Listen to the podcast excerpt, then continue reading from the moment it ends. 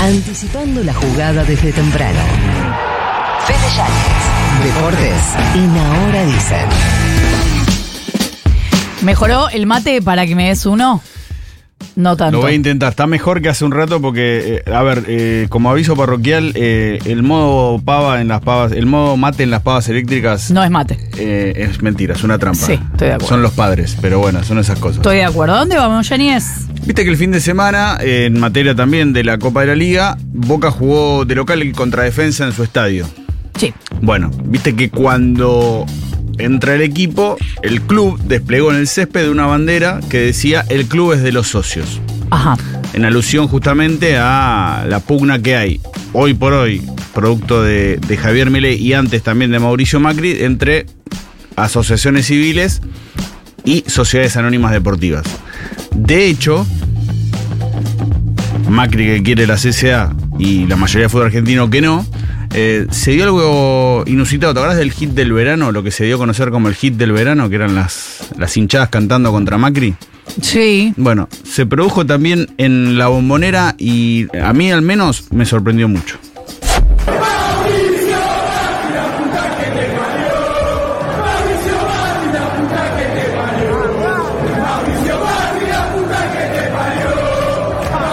A mí me gusta este momento.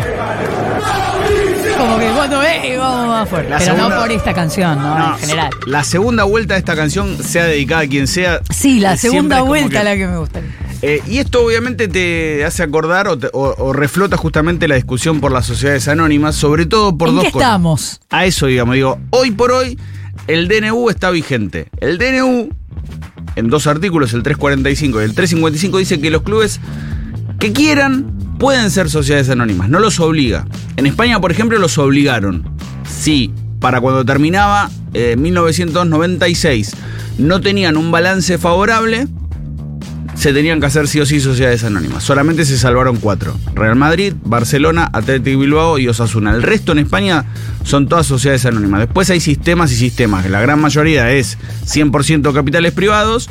Y por ejemplo en Alemania está la acción de oro. 50 al menos 51% en propiedad de los socios y como mucho el 49% en manos de privados. Acá hay dos cosas a tener en cuenta. Una, la semana pasada hubo una reunión entre Daniel Scioli, un grupo de empresarios y ¿viste la diputada esta que siempre se saca fotos con Oscar Sago?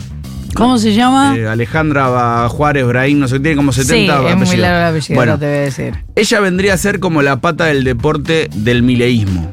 Y en esa reunión es como que empezaron a sentar las bases para aquellos empresarios que quieran invertir. Pero por el otro lado, hay dos cuestiones en la justicia. Uno, lo hizo la Liga de Salto, que logró en la justicia de Mercedes una cautelar en contra de esos dos artículos. Con lo cual, si algún club afiliado a la Liga de Salto quisiera permitir el ingreso de capitales privados, no podría.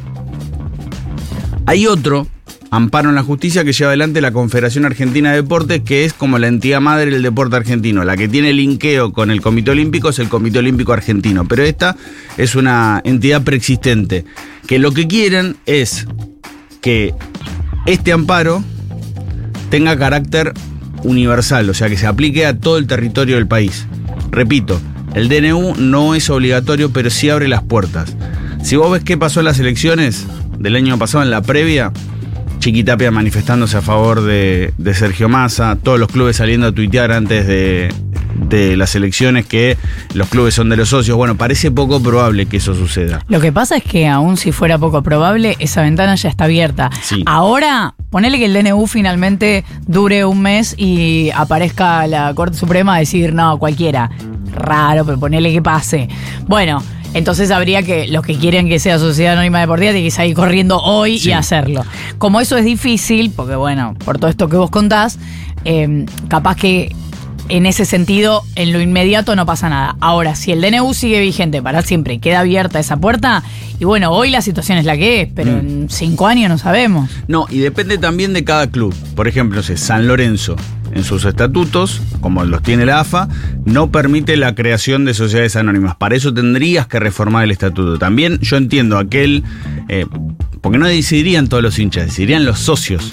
Yo entiendo el socio que dice, no, a mí me gustaría ser, eh, como dice el presidente, el Manchester City, que entre guita de Emiratos y que le ganemos la final del mundo al Real Madrid. Todo muy bien. Pero también si un socio va a una asamblea y accede y dice, sí, quiero que sea una SA, no decide nunca más. Es la última vez que decide algo en su club. Ah, claro. Porque después esos socios van a empezar a ser usuarios. Exacto. A menos que pase, repito, el modelo alemán. Que de todos los modelos privados es el único que contempla la posibilidad de la presencia de, de aquellos que no sean capitales privados. Pero eh, termina siendo literalmente un accionista. ¿no? Es, es otro formato más complejo que no viene al caso. Yo creo que por la historia de los clubes acá, sobre todo lo que se vivió en pandemia, de cómo generaron un foco de contención a un montón de gente, parece poco probable Hoy. que tenga así. Hoy. El único dirigente del fútbol argentino de peso que habla a favor de las sociedades y que dice que le gustaría que sucediesen es Andrés Fassi, el presidente de Talleres. Después, ya sea por convicción o culpa, nadie lo dice. Si vos me decís los clubes grandes, podrían, podrían, pero también los que dirigen los clubes grandes son todos millonarios. Son todos tipos de muchísimo poder que también son conscientes de lo que implicaría avalar eso Te quiero insistir con esto. hoy. Bueno, hoy es esto. Ojalá que no suceda. Eh, ahora que hablas de cánticos en la cancha, no quiero dejar pasar, no sé si es real, pero lo vi, no sé si es un fake, que me vi, me pareció ver, o la inteligencia artificial hizo, que los hinchas de Colo Colo canten que en contra de un minuto de silencio para Pinochet y que Para. Pinochet, para Piñera y que lo compararan con Pinochet, que le dijeran que era un genocida como Pinochet. No, no, no está. No es inteligencia No, artificial. no, sucedió, digo, lo, lo- puti- lo insultaron a Piñera en el minuto de silencio, lo compararon con Pinochet. Es solamente un dato. Piñera era uno de los dueños de Colo Colo, hablando de sociedades anónimas. Claro. Tenía el 12,5% y lo Nadie tuvo. lo quería. No, y lo tuvo que eh, vender cuando asumió la primera vez en, en 2014. Pero un dato. Piñera era hincha de la Universidad Católica. No, por favor. Ahora dicen un análisis distinto con el mate de la mañana. Futurock FM.